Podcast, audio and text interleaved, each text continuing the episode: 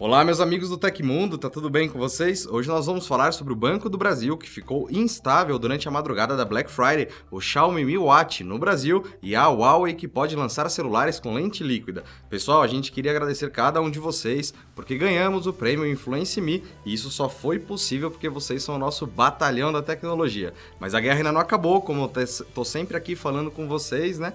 E o prêmio iBest ainda tá rolando e a gente ainda precisa de votos. Então vota aí no link que tá aqui embaixo embaixo. Agora deixa aquele like bacana e se inscreve no canal. Lembrando que eu tô no estúdio do Tecmundo e estão rolando as lives de Black Friday. Por isso tá essa loucura, com o áudio um pouquinho pior, a imagem meio estranha. Já já a gente volta ao nosso padrão.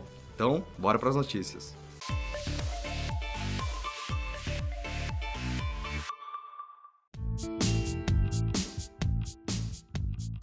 O aplicativo do Banco do Brasil está apresentando instabilidades ou indisponibilidade nesta sexta-feira de Black Friday. Consumidores não conseguem realizar operações pelo celular e muitas vezes ficam impedidos de fazer o login. Uma mensagem de erro dizendo que o aparelho está com problema de conexão é exibida algum tempo depois de o cliente confirmar sua biometria. O Tecmundo conseguiu confirmar a indisponibilidade do aplicativo do bebê em três smartphones diferentes. A mensagem de erro de conexão foi comum para todos. Quase duas horas após o início da instabilidade, o Banco do Brasil começou a alertar os usuários do seu aplicativo que a ferramenta está com problemas através de uma notificação. Vamos ficar de olho nisso daí, hein? Galera, as lives de Black Friday já estão acontecendo e a gente vai ficar no ar até segunda na Cyber Monday. Nesse ano, todas essas empresas aqui estão nos apoiando para a data. A Motorola também assina vários conteúdos do nosso aquecimento que você encontra no site e aqui no canal.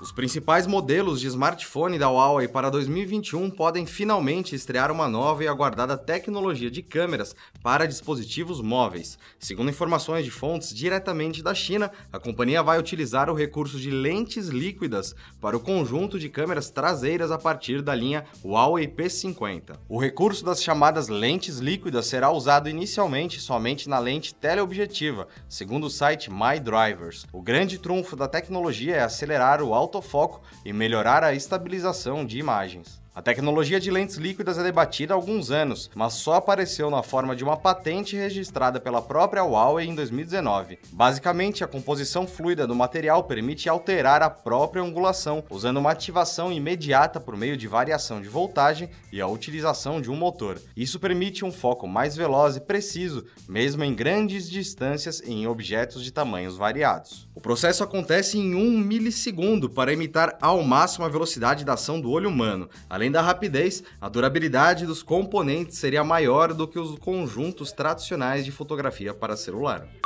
O Senado aprovou o projeto de lei elaborado pelo senador Isalei Lucas, do PSDB, que prevê o agravamento das penas para quem cometer fraudes em e-mail eletrônico conectado ou não à internet. A proposta modifica o artigo 155 do Código Penal. De acordo com o PL 4554/2020, as penas para as pessoas que cometerem crimes de furto por meios eletrônicos ou informáticos podem ir de 3 a 6 anos de reclusão. Anteriormente, a lei previa prisão de 1 a 4 anos para esse tipo de infração. Segundo Lucas, as fraudes eletrônicas envolvendo o furto de dados cresceram no Brasil desde o início da pandemia do novo coronavírus, afetando muitas pessoas que têm o auxílio emergencial como principal fonte de renda neste período.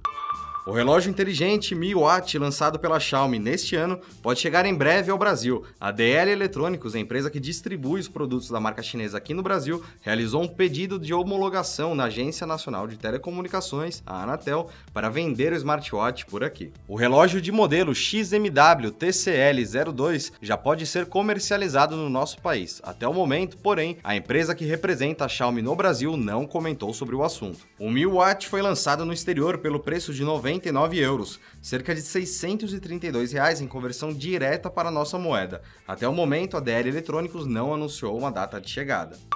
A Agência Nacional de Vigilância Sanitária, a Anvisa, se manifestou oficialmente ontem através de uma nota de esclarecimento publicada em seu site a respeito da declaração do governador de São Paulo, João Dória, sobre a possibilidade da aplicação da vacina Coronavac, mesmo sem o registro da agência brasileira, desde que o medicamento fosse aprovado em outros países.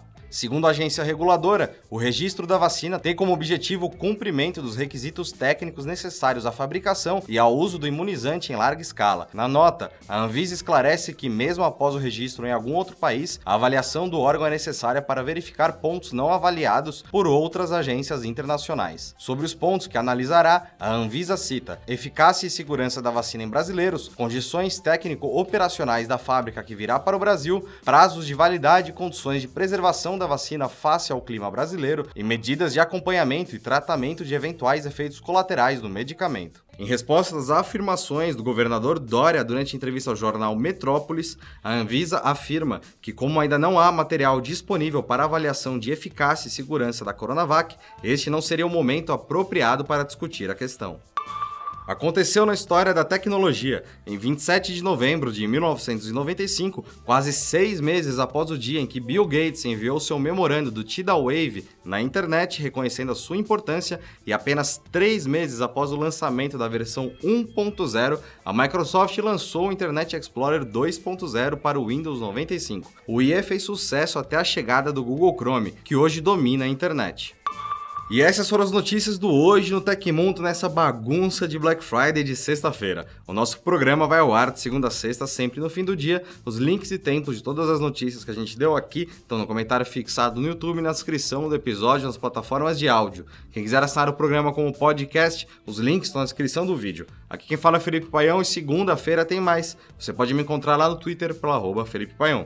Espero que vocês continuem seguindo as recomendações da Organização Mundial da Saúde. Acompanhem as nossas lives. Um abração e até a semana que vem.